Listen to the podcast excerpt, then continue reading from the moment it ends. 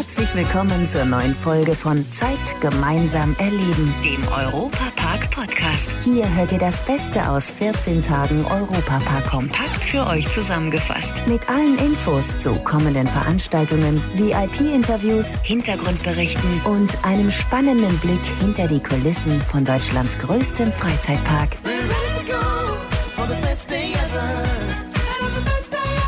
Hallo liebe Fans des besten Freizeitparks der Welt und von Rulantica. Herzlich willkommen zum neuen Zeit gemeinsam erleben Podcast.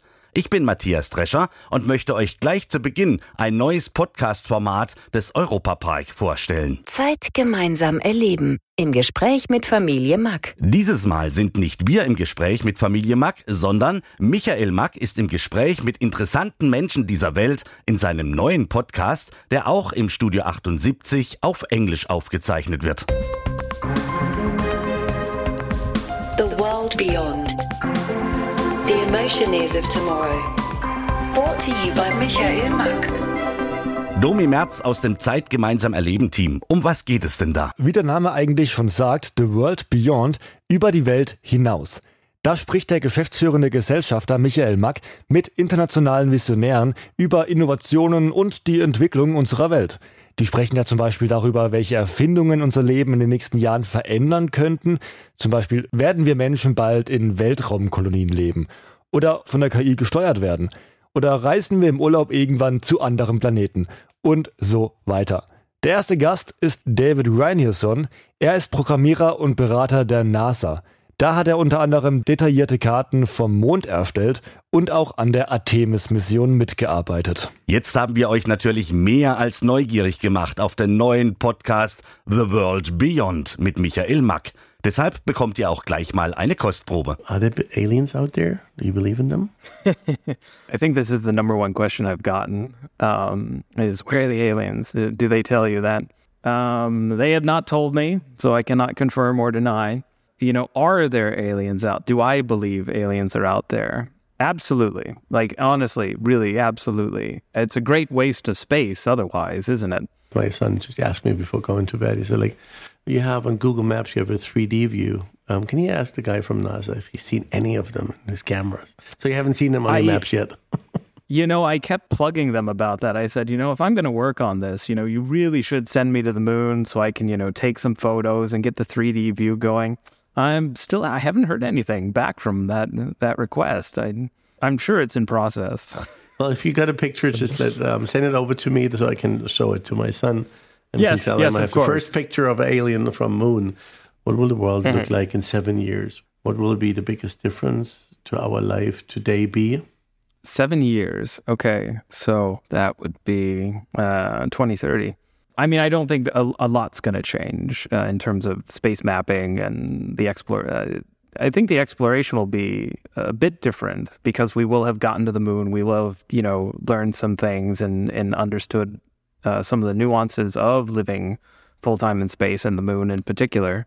I mean, exploration is an extremely dangerous job. It's going into the unknown, it's uncertainty, and that can mean, uh, you know, the ultimate consequence. But with that, I mean, there's learning something and seeing something that literally no one has ever seen before, has ever experienced before. Das Motto ist, die weite Welt ist mein Feld. Und der Podcast aus dem Studio 78 kommt alle zwei Wochen raus. Exklusiv aus dem Europapark. Also, ich hätte ja die Hosen schon ziemlich voll, wenn ich von einem 5-Meter-Turm im Schwimmbad springen müsste. Andere wiederum zucken da nicht mal mit der Wimper, denn die springen mal ganz locker aus 25 Meter Höhe in ein gerade mal 3,20 Meter tiefes Becken. So ist das zum Beispiel bei unseren Wasserspringern aus dem Europapark der Fall. Einer davon ist Hannes Lindner und zu ihm würde der ein oder andere wahrscheinlich auch sagen, dass er wohl ziemlich verrückt ist, aus der Höhe in ein so kleines Becken zu springen.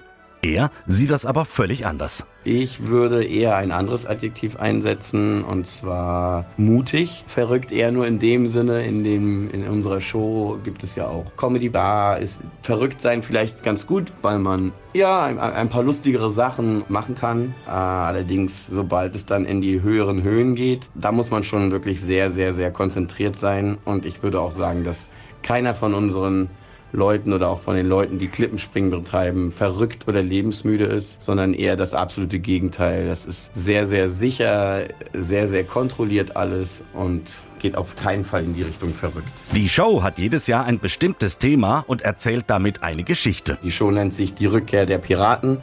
Wir haben quasi eine große Schatzkarte, die in zwei Teile zerteilt wurde. Ein Teil haben die Piraten, ein Teil haben die Entdecker. Jedoch finden beide relativ schnell raus, dass sie mit einem Teil der Karte nicht viel anfangen können, treffen dann aufeinander, entschließen sich zusammenzuarbeiten.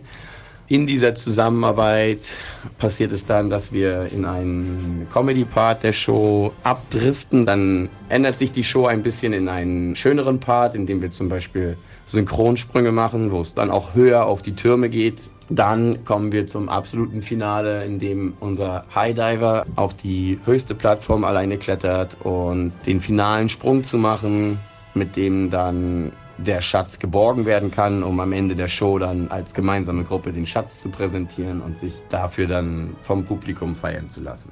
Die Rückkehr der Piraten. So heißt die neue High Diving Show im Europapark.